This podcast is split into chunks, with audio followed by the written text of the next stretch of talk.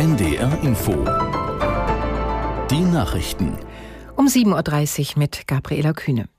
Die Protestwelle gegen Rechtsextremismus in Deutschland hält an. Auch heute sind wieder bundesweit Kundgebungen angekündigt. Zehntausende Demonstranten werden zum Beispiel in München und Köln erwartet. In Berlin ist eine Protestaktion vor dem Bundestag geplant. In Cottbus will Bund Brandenburgs Ministerpräsident Woidke sprechen. Gestern hatten sich mehr als 250.000 Menschen in zahlreichen Städten an Demonstrationen beteiligt. In Frankfurt am Main und in Hannover versammelten sich jeweils 35.000 Teilnehmer. In Dortmund 30.000, in Halle an der Saale 16.000. Viele Rentnerinnen und Rentnern in Deutschland steht im Monat ein Nettoeinkommen von weniger als 1250 Euro zur Verfügung. Einem Medienbericht zufolge betrifft das mehr als 40 Prozent der Empfänger. Aus der Nachrichtenredaktion Konstanze Semidey. Das Redaktionsnetzwerk Deutschland bezieht sich auf eine Berechnung des Statistischen Bundesamtes auf Anfrage des linken Abgeordneten Bartsch. Demnach kommt etwa jeder vierte Rentenempfänger auf weniger als 1000 Euro im Monat. Besonders häufig hätten Frauen eine so niedrige Rente. Die Rentenempfänger seien angesichts der Zahlen die Hauptverlierer der Inflation, so Bartsch. 2024 drohe ihnen das vierte Jahr in Folge mit realem Kaufkraftverlust. Als Ausgleich forderte der linken Politiker in diesem Jahr eine einmalige und zusätzliche Rentenerhöhung um 10 Prozent. Bundesinnenministerin Faeser hält die Terrorgefahr in Deutschland weiter für hoch. Ihrer Ansicht nach wird sich an dieser Lage nichts ändern, solange der Krieg zwischen Israel und der Hamas andauert. Die SPD-Politikerin sagte der Funke Mediengruppe, es gebe weiter eine erhöhte Gefährdungslage durch islamistischen Terror.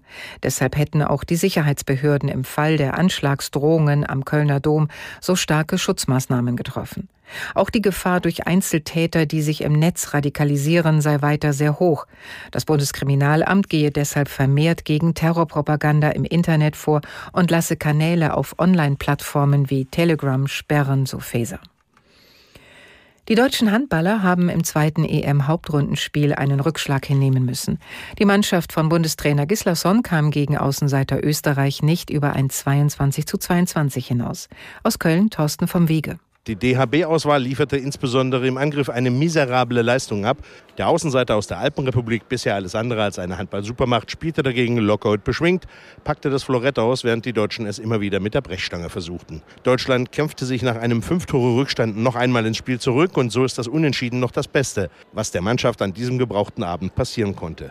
Die DHB-Auswahl muss am Montag schon wieder ran und gegen Ungarn dann unbedingt gewinnen, um sich die Möglichkeit des Einzugs ins Halbfinale doch noch zu erhalten.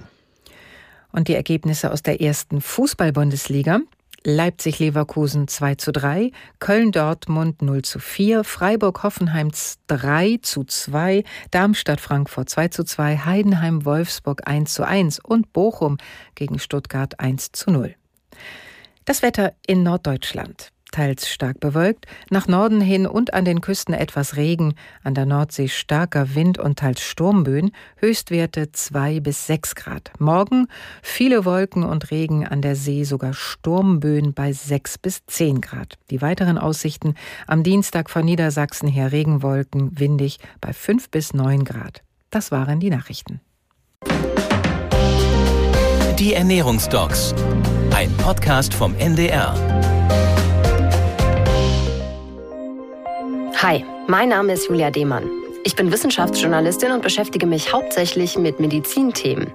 In diesem Podcast, da nehme ich euch mit in die spannende Welt der Ernährungsmedizin. Zusammen mit den NDR Ernährungsdocs aus dem bekannten Fernsehformat, mit bewegenden Patientengeschichten und mit ganz vielen Tipps für alle, die gesund und lecker essen wollen. Alle Podcast-Folgen findet ihr in der ARD Audiothek. Ich habe dann ein Flackern vor den Augen bekommen und dann habe ich halt sofort Angst gehabt, dass ich einen Schlaganfall bekomme. Und dann waren noch zwei Leute hier, die haben dann den Krankenwagen gerufen. Dann bin ich halt ins Krankenhaus gefahren. Das ist Antje Schumacher-Rausch passiert, und zwar mitten auf der Arbeit.